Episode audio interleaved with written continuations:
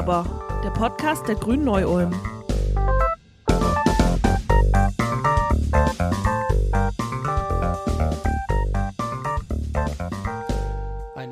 Umfrage aus dem Jahr 2020 zufolge verzichteten in Deutschland rund 8 Millionen Menschen auf den Verzehr von Fleisch. Davon waren sogar 1,1 Millionen Menschen Veganer. Veganismus, so beschreibt es The Vegan Society, ist eine Weltanschauung, eine Lebensweise, die so weit wie möglich und praktisch durchführbar alle Formen der Ausbeutung und der Grausamkeit gegenüber Tieren für Essen, Kleidung und andere Zwecke zu vermeiden sucht und darüber hinaus die Entwicklung tierfreier Alternativen zum Vorteil von Tieren, Menschen und Umwelt fördert. In der Ernährung bedeutet das ganz praktisch den Verzicht auf alle ganz oder zu Teilen vom Tier gewonnenen Produkte. Aber immer noch gilt Fleisch für einen Großteil der Bevölkerung als unverzichtbarer Hauptbestandteil der täglichen Ernährung und die Argumente gegen den Verzicht sind dabei vielseitig. Zu lecker ist das Fleisch, zu teuer und extrem eine alternative Ernährung. Um mit diesen Vorteilen aufzuräumen und gute Gründe für eine ausgewogene fleischlose Ernährung aufzuzählen, haben wir uns heute zwei tolle Gäste in unser virtuelles Haus eingeladen. Wir begrüßen zum einen Heidi Terporten, grüne Kreis- und Bezirksrätin in Schwaben und Autorin veganer Kochbücher. Herzlich willkommen, liebe Heidi. Hallo zusammen und vielen Dank für diese Einladung. Zum anderen haben wir niemand Geringeren bei uns als unseren Bezirkssprecher der Grünen in Schwaben und nu aber Co-Moderatorin und Co-Redakteur Alpay Artun, der selbst vor einiger Zeit auf vegane Ernährung umgestiegen ist und uns heute auch darüber berichten kann. Hallo Alpay. Hi Arno, hi Heidi, danke, dass ich hier sein darf. Es gibt ja schon relativ viele Gründe, die für eine vegane Lebensweise sprechen. Jetzt mal über den, sagen wir mal, ganz klassischen Tierschutzgedanken, tierethischen Gedanken hinaus. Was war für euch die Motivation, euch für vegane Ernährung zu entscheiden? Und hat sich dann bei der Umstellung diese Motivation oder dieses Ziel für euch erfüllt? Ja, also kann ich schon so sagen. Ich habe tatsächlich vor jetzt in einem Monat sind es zehn Jahre auf vegane Ernährung umgestellt und angefangen hat alles mit Schweinen. Wir haben hier bei uns im Landkreis Dillingen verschiedene Schweineställe und damals war es so, dass ein Bauer hier in der Nähe auf einem Dorf aufhören wollte mit der Tierhaltung und eine Tierschützerin mm, uns darauf aufmerksam gemacht hat und da hatte ich eben Kontakt zu diesen Tieren und konnte nochmal neu die damals aktuelle Tierhaltung anschauen und hatte längeren Kontakt zu einem Ferkel, das von der Mutter aufgrund der damals herrschenden und immer noch herrschenden Tierhaltung zusammengedrückt ist und die Hinterbeine äh, gelähmt waren.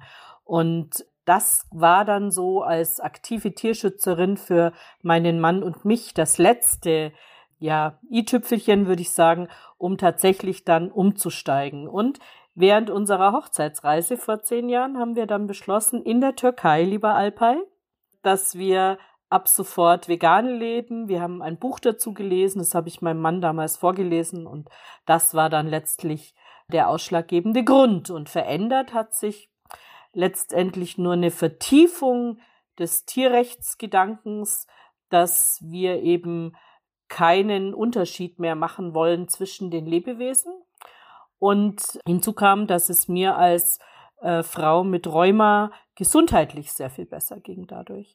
Also das war dann so ein ganz, ganz positiver ja, Effekt, der sich dann daraus ergeben hat. Und ja, inzwischen sind es zehn Jahre.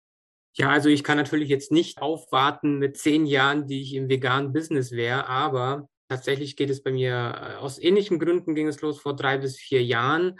Da habe ich angefangen, äh, meinen Fleischkonsum stark zu reduzieren, bis ich dann gar keins mehr gegessen habe. Ich wurde, glaube ich, auch schon früh gezeichnet. Ich musste als Kind mit ansehen, wie mein Vater mit uns auf dem Bauernhof ist, dann Schaf ausgesucht hat. Keine Ahnung, vielleicht war das Ramadan oder sowas. Mhm. Ich war super jung. Und ja, auf ein Schaf gezeigt, das wurde dann rausgezogen aus der Herde, aufgespießt, äh, aufgehangen und dann, also als wäre dann halt der, der Gestank dabei nicht schon schlimm genug, dann halt auch noch der Anblick und das Rumgezucke, also ich weiß nicht, das, ich sehe das heute noch vor mir. Und irgendwann später mal habe ich gesehen, wie Hühner äh, aus, aus Käfighaltung äh, transportiert werden. Das ist abartig. Also ich kann es gar nicht anders sagen. Es ist wirklich abartig. Also so ging das im Prinzip los. Und ich habe dann erstmal ungefähr übergangsweise zwei, drei Jahre vegetarisch gelebt und äh, peu à peu alles Tierische so ein bisschen ersetzt und ja, aus, aus der Küche halt eben verbannt. Da kam eben einfach auch über die Zeit noch der Klimaschutz einfach dazu als Argument. Und äh, letzten Endes, was ausschlaggebend war, kurz nach Beginn der Pandemie, habe ich, ich muss sagen, versehentlich, äh, ich bin einer Empfehlung gefolgt, ohne zu wissen, was ich tue, habe ich versehentlich auf Netflix eine Doku angeschaut, die, die heißt What the Health. Und die beschäftigt sich, so wie Heidi ja schon angesprochen hat, mit dem gesundheitlichen Aspekt und was das für teilweise unfassbare positiven Effekte auf, auf den Körper haben kann oder halt auch wirklich hat tatsächlich.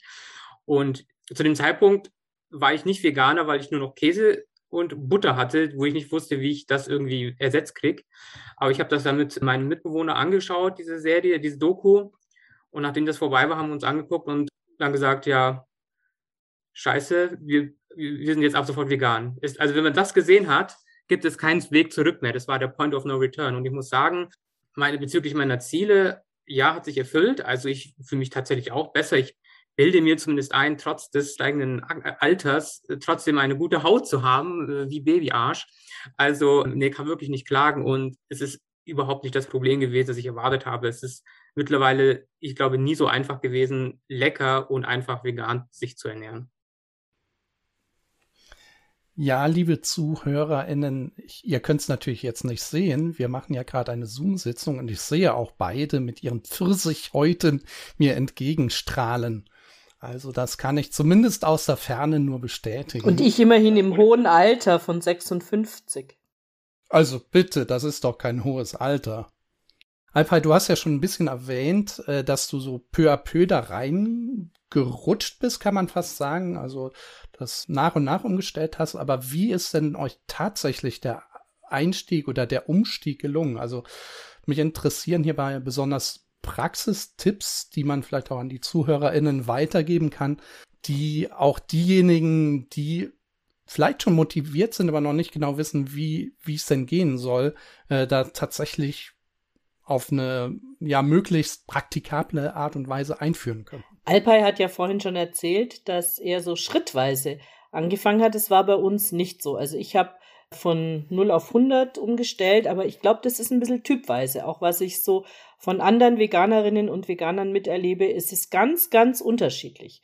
Und für mich war der erste Schritt immer, also ich liebe Fleisch. Ja, und ich habe es geliebt. Ich rieche, ich rieche es gern. Ich habe alles äh, in die Richtung sehr, sehr gerne gegessen. Und es geht mir auch heute oft noch so, wenn ich an so einem Hähnchenwagen vorbeifahre, dass ich es gerne rieche. Und dann stellt sich bei mir im Kopf aber die Vorstellung wieder her, wie diese Tiere für diesen vermeintlichen Genuss leben und sterben müssen. Und dann ist das auch wieder weg. Aber ich musste das wirklich von einem Tag auf den anderen machen, damit ich das gut kann und habe mich dann vorgetastet. Vor zehn Jahren war das die Sachlage noch etwas anders. Und so kam es auch, dass ich mit einer Freundin, die schon andere Kochbücher hergestellt habe, zusammen dann ko vegane Kochbücher für den Thermomix entwickelt habe. Das fingen wir dann 2014 an. Um mir es selber eigentlich erstmal leichter zu machen, habe ich angefangen, eben Rezepte umzuschreiben. Und daraus ist dann letztendlich ein Blog, tierfreischnauze.de und ähm, die Bücher geworden. Und für mich hat so funktioniert. Ja, und ich glaube, das muss jeder Mensch für sich selber rausfinden, was ist die Hauptmotivation dahinter und womit schaffe ich Veränderungen gut. Und noch was, was mir wichtig ist, ich erlebe und habe es auch tatsächlich nie als Verzicht erlebt, sondern als Genuss und als was ganz Positives, was ich dieser Erde, diesen allen Lebewesen und auch mir als Mensch schenken kann.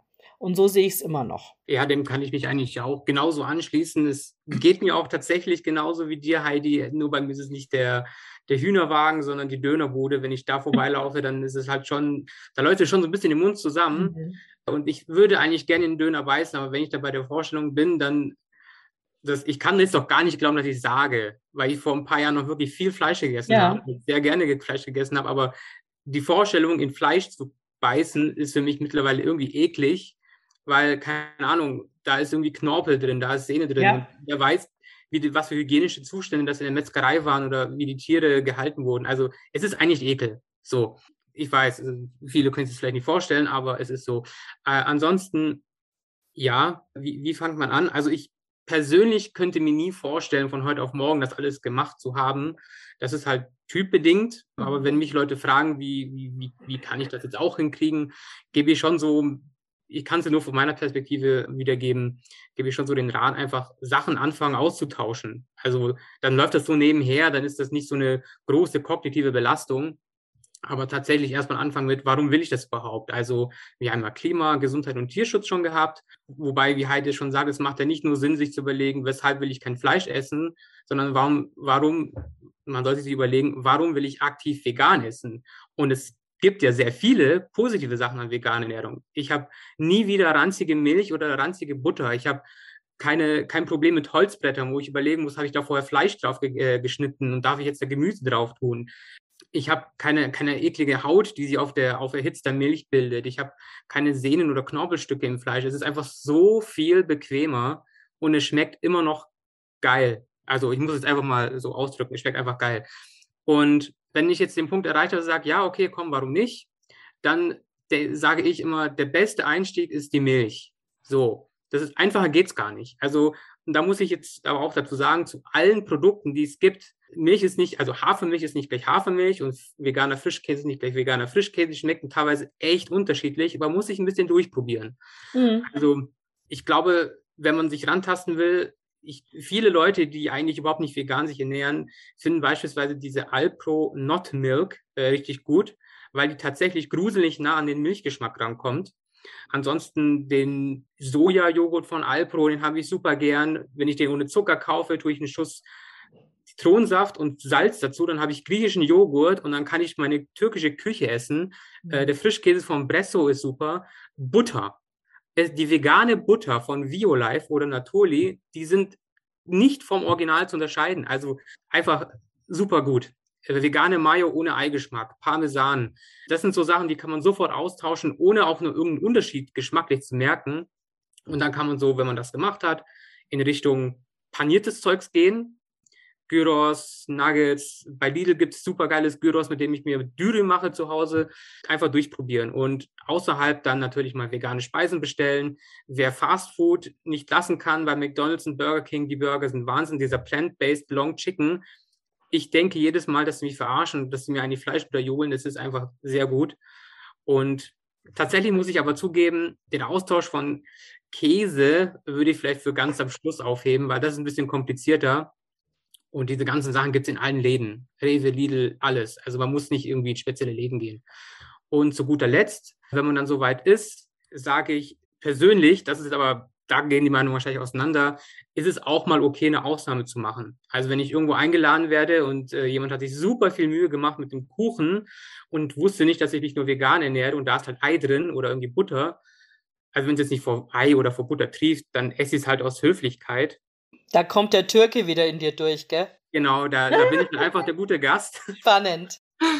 Oder wenn meine Mutter mal wieder vergisst, dass sie ihre Käsespätzle nicht mehr machen muss, dann esse ich es halt auch aus, aus Höflichkeit. Es ist dann ja auch okay, weil ich zu 99 Prozent meiner Zeit halt vegan mich ernähre, überall, wo ich die Kontrolle über mein Essen habe. Also, ich kann da am Alpine nur zustimmen. Jede Mahlzeit, die nicht tierisch ist, ist gut. Für den Planeten, für uns Menschen, für die Tiere. Und ich denke auch, wichtig ist, äh, dass man keine Religion draus macht. Und ich will auch niemanden missionieren. Ich habe jetzt gerade wieder das allerbeste Beispiel. Meine Mama ist 76, die lebt seit einem halben Jahr bei uns, weil sie einfach nicht mehr so alleine leben kann.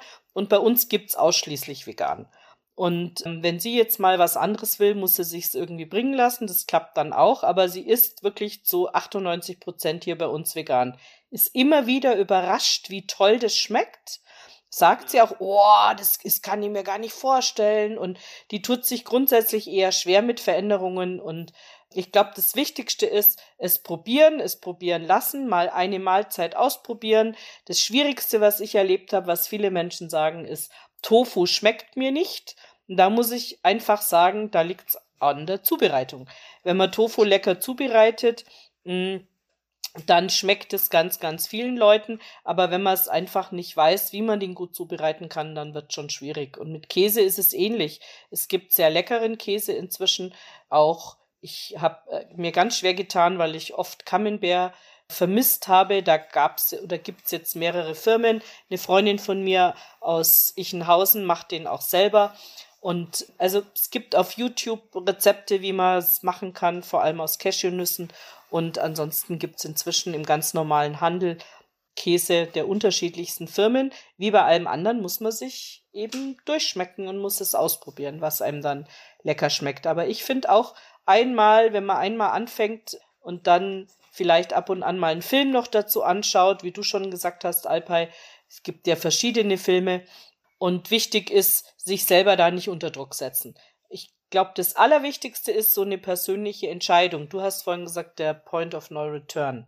Und das ist, glaube ich, das Allerwichtigste. Wenn ich selber eine Entscheidung treffe, ich will ähm, meine Ernährung umstellen, ich will auch mein gesamtes Leben, was Bekleidung angeht, was alle anderen Konsumartikel betrifft, umstellen, dann treffe ich eine Entscheidung.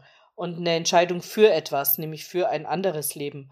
Und ich denke, das kann ich schrittweise tun oder ich tue es zu 100 Prozent. Und die Entscheidung liegt bei jedem selber. Im Moment werden wir ein Stück gezwungen. Also die Klimakrise und der Krieg werfen, finde ich, ähnlich wie die Corona-Krise mit so einem, ja, fast schon mit der Pinzette auf alle Einzelheiten unseres Lebens und sagen uns, dass es so in irgendeiner nicht mehr weitergeht. Wir können nicht mehr so weiter konsumieren und so weiterleben ohne dass große Teile dieser Welt noch ärmer werden und noch viel mehr Arten sterben und vor allem auch Menschen sehr darunter leiden. Mal eine ganz praktische Frage und zwar haben wir zum Beispiel bei unserem Haushalt jetzt Leute, die zum Beispiel Probleme mit Nahrung haben, in denen Gluten enthalten ist. Und wenn ich jetzt so, weiß ich nicht, im Supermarkt durch die Reihen, also für einen Einstieg schaut man bestimmt gerne mal bei diesen Ersatzprodukten vor allem vorbei. Da sehe ich doch sehr viel, was eben nicht glutenfrei ist. Gibt es da auch Möglichkeiten, das umfassend dann zu umschiffen oder ist das vielleicht auch ein bisschen ein Problem, weil, naja, Weizen ist halt schon in sehr vielen Dingen einfach drin. Also es gibt sehr viel äh, Soja-basierte Sachen oder inzwischen zum Glück immer mehr Erbsenprotein. Lebensmittel, also die auf Erbsenprotein basieren und die sind gerade für Menschen mit einer Glutenunverträglichkeit, denke ich, auf jeden Fall zu bevorzugen. Und ansonsten heißt es tatsächlich selber machen. Also es gibt im Handel immer mehr auch glutenfrei vegane Dinge, aber auch da bleibt es uns nicht erspart, äh, wenn ich eine ganz spezielle Form von Unverträglichkeit habe, mich damit noch intensiver auseinanderzusetzen. Eine andere Frage hatte ich noch, und zwar muss man ja auch bei diesen Umstellungen ein wenig darauf achten, dass man tatsächlich auch bestimmte Nährstoffe in ausreichendem Maße sich zuführt. Gibt es da auch äh, im Internet Seiten oder sowas, wo man dann sieht, ja, ich muss so und so viel von dem und dem essen, damit ich die Nährstoffe aus dem Fleisch ersetzt bekomme, etc. Also so die Richtung. Gibt's da so, so Hinweisgeber, auf die du uns da verweisen könntest? Ehrlich gesagt, ja, das hatte ich mal am Anfang auf dem Schirm auch, dieses Problem in Anführungsstrichen, aber mittlerweile glaube ich eigentlich eher, dass das eher so ein Phantomproblem ist, weil wenn du als Nicht-Veganer halt dich schlecht ernährst, dann hast du das gleiche Problem. Und wenn du als Veganer dich halt so einseitig ernährst, dann, dann halt immer noch so. Also wenn du dich vielfältig und voll vollwertig und ausgewogen, wenn du dich ja. so ernährst, dann, dann hast du dieses Problem auch als in der veganen Ernährung halt nicht. Es gibt zwar natürlich ein paar Stoffe wie, keine Ahnung, Vitamin B12 ist oft genannt, aber das ist dann halt zum Beispiel bei meiner Lieblingsmilch von Alpro ist das halt ein bisschen zugesetzt und dann habe ich das Problem halt dann auch nicht mehr. Grundsätzlich, wenn ich mich einfach abwechslungsreich ernähre, dann erlegt sich das von selbst, weil diese ganzen pflanzenbasierten Produkte, die, die haben alle Nährstoffe. Gemüse hat alle Nährstoffe, die wir brauchen im Prinzip. Ich würde gerne noch ergänzen, dass natürlich vorwiegend eine biologisch organisch angebaute äh, Ernährung sinnvoll ist. Da sind noch etwas mehr Nährstoffe drin wie im traditionellen Discounterhandel. Nichtsdestotrotz sollte man regelmäßig mindestens einmal im Jahr das Blut untersuchen lassen und dann eben genau testen, wie ist die Nährstoffversorgung. Das sollte grundsätzlich jeder Mensch tun, nicht nur Menschen, die vegan leben. Und äh, so die ersten ein, zwei Jahre ist der B12-Spiegel bei den allermeisten Menschen noch in Ordnung. Und dann ist es ganz unterschiedlich. Also manche Körper, manche Stoffwechsel nehmen den zugesetzten B12 mit auf, andere eben nicht so. Und dann muss man eben Nahrung, Nahrungsergänzungsmittel nehmen. Das müssten andere auch tun. Auch beim den Tieren wird im Futter B12 zugesetzt. Und nur dadurch sind Menschen, die im Moment sich noch mit Fleisch ernähren, safe. Früher war das anders, weil B12 kommt vorwiegend im Dreck vor, also in der Erde. Und da war man auch nicht so sauber. Wenn man da ja Karotten geerntet hat zum Beispiel, waren da noch Reste dran und dadurch hast du alleine dadurch eben schon dein B12-Haushalt durch eine natürliche Ernte, durch natürliches Essen genommen. Bei uns wird alles äh, frisch gewaschen. Er ist dann irgendwie in den Supermarktregalen und liegt da Tage, da ist dann überhaupt nichts mehr frisch und überhaupt nichts mehr, also in der Hinsicht dran, so dass wir schon regelmäßig darauf achten sollten. Und man kriegt auch so ein Gespür dafür, wenn man ein paar Mal diese Tests gemacht hat bezüglich B12 und der Arzt sich regelmäßig damit beschäftigt, dann weißt du ganz genau, ah, vielleicht ein bisschen mehr in die Richtung, vielleicht noch ein bisschen mehr da dazu und dann gibt's äh, in vielen, vielen Gruppen auf Social Media oder auch in der aktuellen Literatur Hinweise zu Firmen, ich will jetzt gar keine besondere nennen, die jetzt bioverfügbar sind und die der Körper gut verstoffwechseln kann. Aber wie gesagt, das ist nicht nur ein Tipp für vegan lebende Menschen, das gilt für ziemlich alle Menschen inzwischen. Jetzt steigen ja nicht eben alle komplett sofort auf vegan um. Würde ihr sagen, das ist besser als gar nichts, wenn man erstmal so locker anfängt und dann wie Alpay eben dann das so nach und nach äh, umstellt oder ähm, lieber sofort? Also ich finde, das muss jeder Mensch für sich selber entscheiden. Mir war relativ schnell klar, als ich mich mit dem Thema Milch und der Milchproduktion beschäftigt habe, dass das fast noch schlimmer ist, wie so manches Huhn, das lebt und natürlich auch vor der Zeit sterben muss. Nichtsdestotrotz, das Leben von Mutterkühen und Milchkühen und Kälbern ist ein furchtbares. Sie werden zum Teil in Anbindehaltung noch gehalten, gerade im Allgäu gilt es auch als Kulturgut und es ist extrem schwierig, da Menschen davon zu überzeugen, dass drei oder vier Monate auf der Weide nicht ausreichen, um ein tiergerechtes oder artgerechtes Leben zu führen. Männliche Kälber sind in der Regel überfällig, sind überzählig und werden billigst verramscht. Viele Kühe, die gerade noch frisch aufgenommen haben, werden trächtig geschlachtet. Sie werden nach Afrika oder nach Asien geschifft. Der Transport ist allein schon furchtbar und jede Kuh wird zwangsgeschwängert im Prinzip, um jährlich ein Kalb zu gewinnen, weil sie nur dann weiter Milch gibt. Und als mir diese Kreisläufe und diese Lebensbedingungen sehr klar waren, war für mich klar, dass der Milchkonsum der eigentlich schwierigere ist so ganz grundsätzlich, auch wenn natürlich Käse dranhängt, den ich sehr liebe und alles andere. Zudem erzeugt die Säuglingsnahrung für Kälber, denn nichts anderes ist Milch in meinen Augen und in den Augen vieler, erzeugt bei erwachsenen Menschen Wachstum, den wir eigentlich nicht wollen. In der Säuglingsnahrung sind Wachstumshormone und andere Dinge, die bei uns Menschen eher zu Entzündungen führen können und auch führen. Also die Milch ist in keinster Weise so gesund, wie wir immer eingetrichtert bekommen haben, beziehungsweise wie uns gesagt worden ist.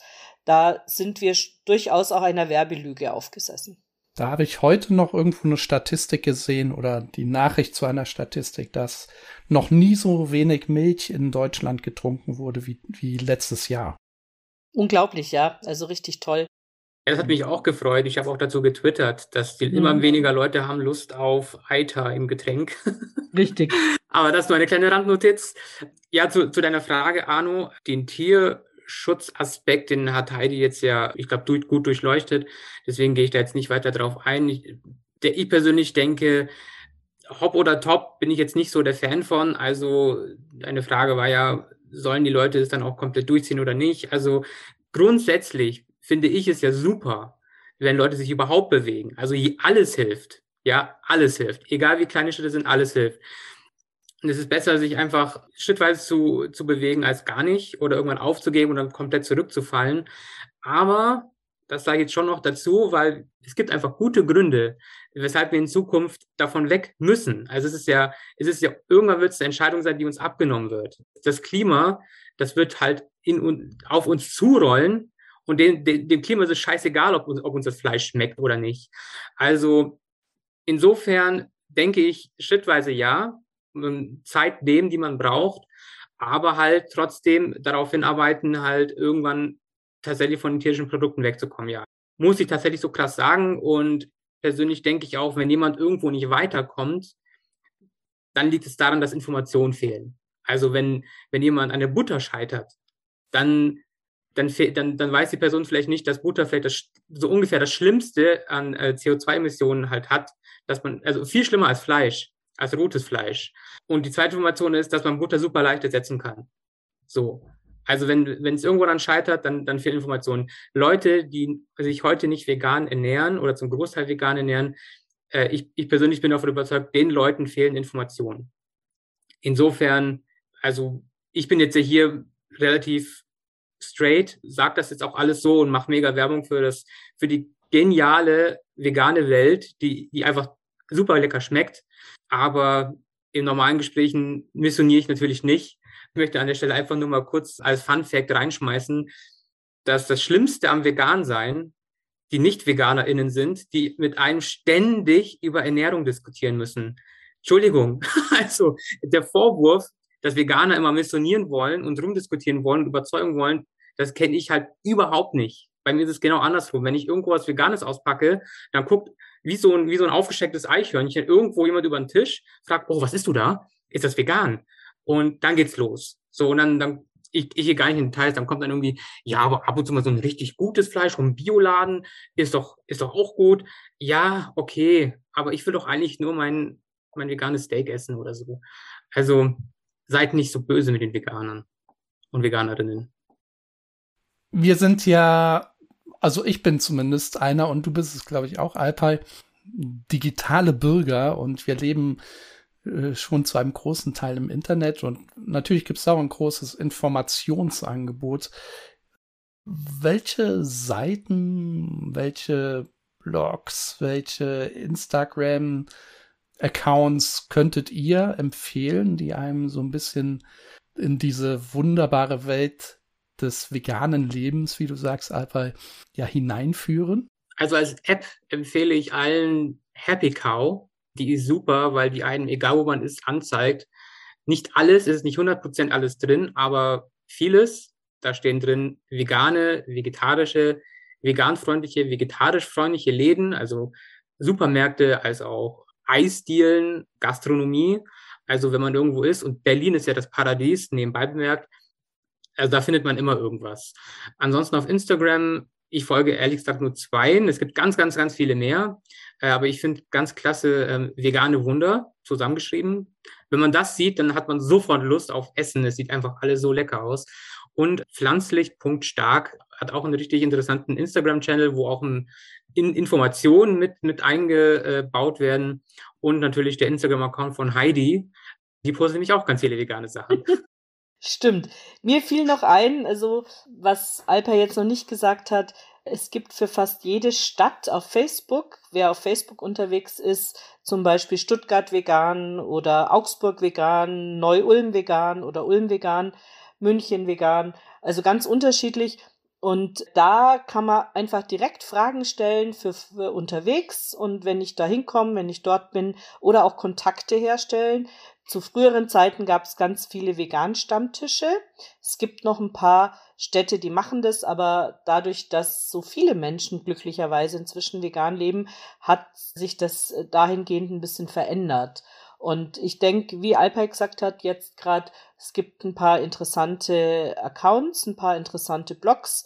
Und die findet man, indem man auch Tante Google, muss ich tatsächlich sagen, bemüht, dann findet man auch so Dinge raus, die einem selber liegen, weil es gibt schon Menschen, die gerne Rohkost essen, dann gibt's Menschen, die sehr käselastig essen. Und dann findet man einfach so spezielle Autoren und Autorinnen, die in die Richtung kochen und vorschlagen. Und die Grundsatzgeschichten, wie man an Tipps kommt, sind tatsächlich Facebook-Gruppen oder YouTube-Videos. Auch total hilfreich für alle Menschen, die bisher nicht selber kochen konnten oder wollten.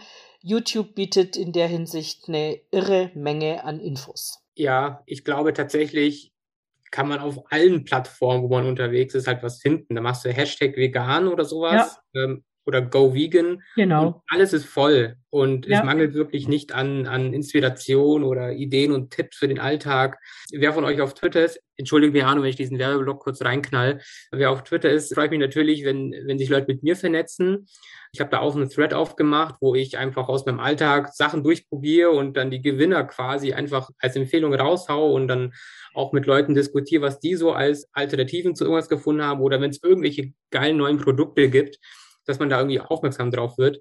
Also freue mich natürlich, wenn, wenn Leute, die jetzt neugierig sind, einfach sich ja melden oder sich vernetzen und man gegenseitig ein bisschen was austauschen kann. Oder TikTok nicht vergessen. Meine Nichte guckt ganz viel TikTok und die erzählt mir immer oder schickt mir dann immer, hi, die hast du schon gesehen. Also es gibt wirklich auf allen Plattformen Möglichkeiten, vegane News und vegane Tipps und Kontakte zu finden. Mir ist noch was zuvor eingefallen, Alper, was du gesagt hast, in Bezug auf, wir wollen nicht missionieren und tun es auch nicht oder nicht mehr. Ich habe so den Eindruck, dass es vor allem zu Beginn des veganen Lebens schon so ein bisschen ein Trend ist, der dann aber auch aufhört. Aber auf der anderen Seite, denke ich, leben wir hier auf einem ho sehr hohen Ross und wir leben auf, äh, ja, wie soll ich sagen, im puren Luxus der Konsummöglichkeiten. Wir können wählen. Und ich denke, wir haben eine Möglichkeit zu entscheiden, was wir essen. Es gibt ja viele Länder und dieser Erde und Menschen, die in tiefster Armut leben, die können das nicht selber entscheiden. Und ich bin schon auch der Meinung, dass wir hier global betrachtet eine Verantwortung haben, die da heißt, beizutragen zu sozialer Gerechtigkeit und beizutragen, den Hunger in der Welt abzuschaffen. Und wenn ich die Statistik mir anschaue, die vor ein paar Tagen durch das Netzes und durch die Nachrichtenwelt, dass über die Hälfte des Getreides äh, für Tierfutter verbraucht wird, da wurde mir dieser Aspekt der sozialen Gerechtigkeit nochmal so, so ganz deutlich. Ja, wir, äh, warum schaffen wir es nicht, mehr für die tatsächliche Ernährung anzubauen, sondern über den Umweg Tier oder für die Industrie oder für was auch immer und Menschen verhungern. Heute ging durchs Netz, dass Erdbeerbauern ihre Erdbeerfelder unterpflügen, weil sie nicht genügend verdienen. Und da finde ich, wird die Perversität unserer Art und Weise im Norden der Halbkugel mit Lebensmitteln umzugehen einfach so deutlich. Und äh, ich finde es nur noch abstoßend und widerlich. Und da stehe ich auch immer wieder fragend davor, wie können wir das schaffen, weil ich glaube, dass es werden zwar immer mehr Menschen vegan, nur ich glaube, das ist zu langsam. Die Menschen hungern und verhungern, jetzt kommt der Krieg noch dazu und die Tiere leiden weiter für das Aufrechterhalten unseres Lebensstils. Ich bin sehr gespannt, wie sich das weiterentwickelt. Ich bin auch sicher, dass viele Landwirte sich auch diese Fragen stellen, nämlich wie kommen wir zu einer nachhaltigen ökologischen Landwirtschaft und verdienen dabei auch noch genügend Geld für uns selber. Muss man ja auch immer dazu sagen. Ne? Und im Moment sind da einfach die strukturellen Zwänge, was ich davon sehe, noch so, dass das in Deutschland an vielen in vielen Landstrichen einfach noch nicht so einfach möglich ist. Aber vielleicht kommen wir ja jetzt mit unserer neuen Ampelregierung dahin.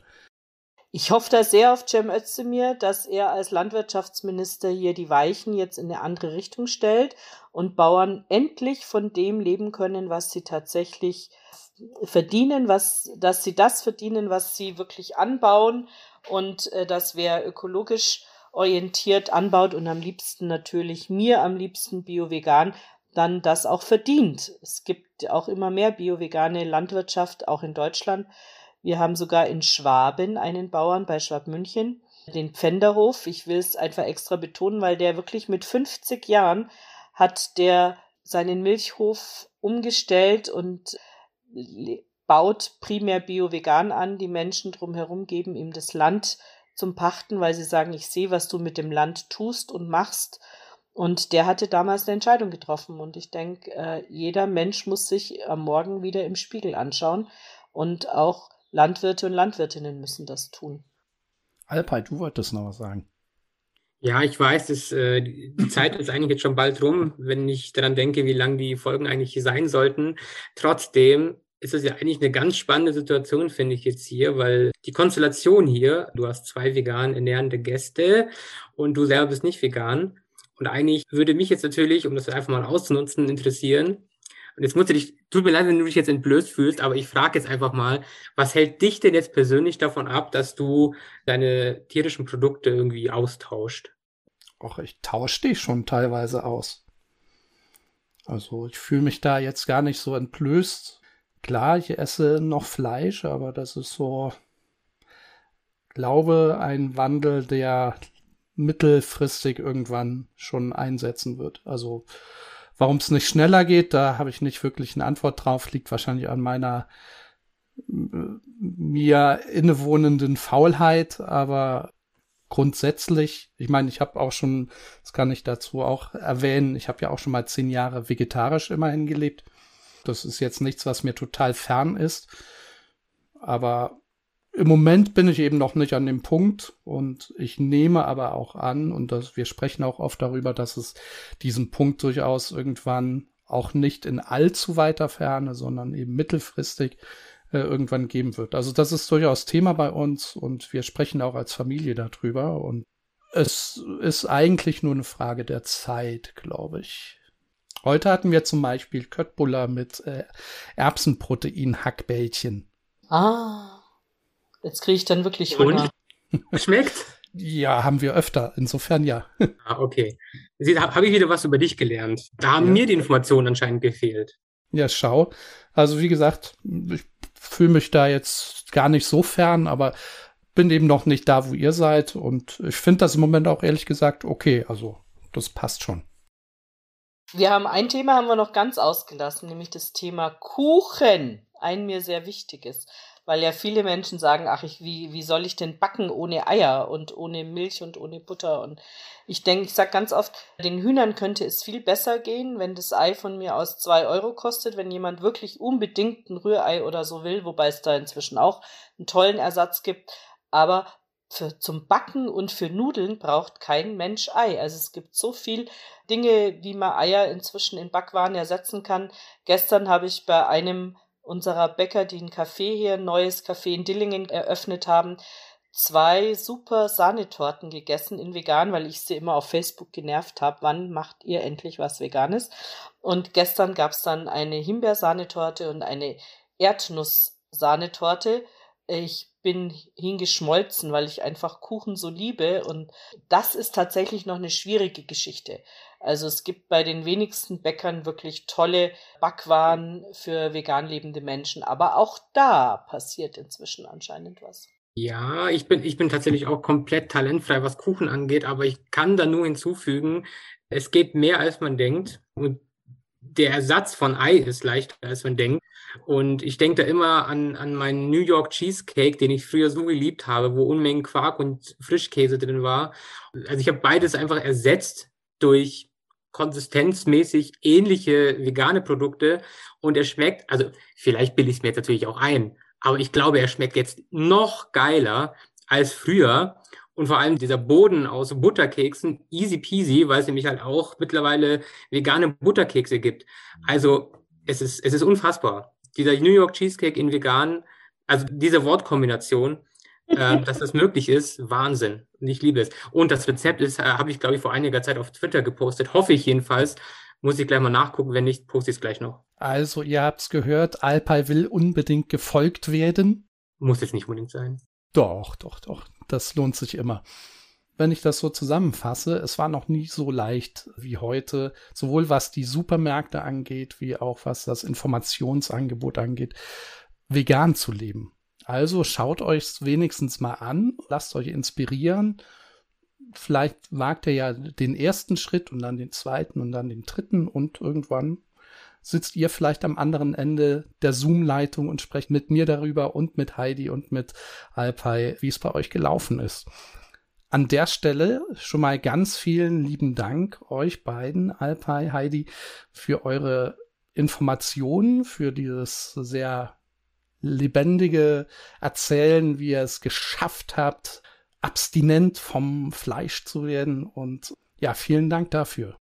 Vielen herzlichen Dank. Es war toll, hier zu sein und mit euch darüber zu sprechen. Und es geht ja nicht nur um Fleisch, es geht ja auch um Milch und um viele andere Produkte des täglichen Lebens. Vegan sein macht echt Spaß, wenn man sich drauf einlässt. Und ich kann nur sagen, nach zehn Jahren, es ist toll, dieses Leben zu führen.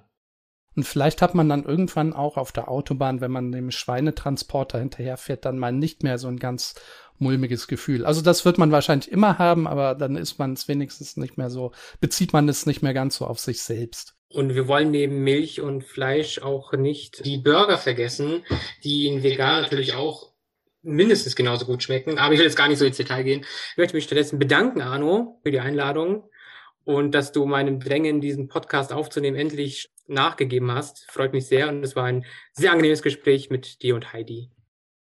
Ja, wir sind eben auch ganz burgernah.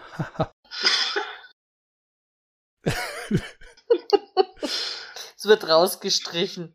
Nein, nein, das lasse ich drin. Das schneiden wir raus. Nein. Wobei er damit ja recht hat.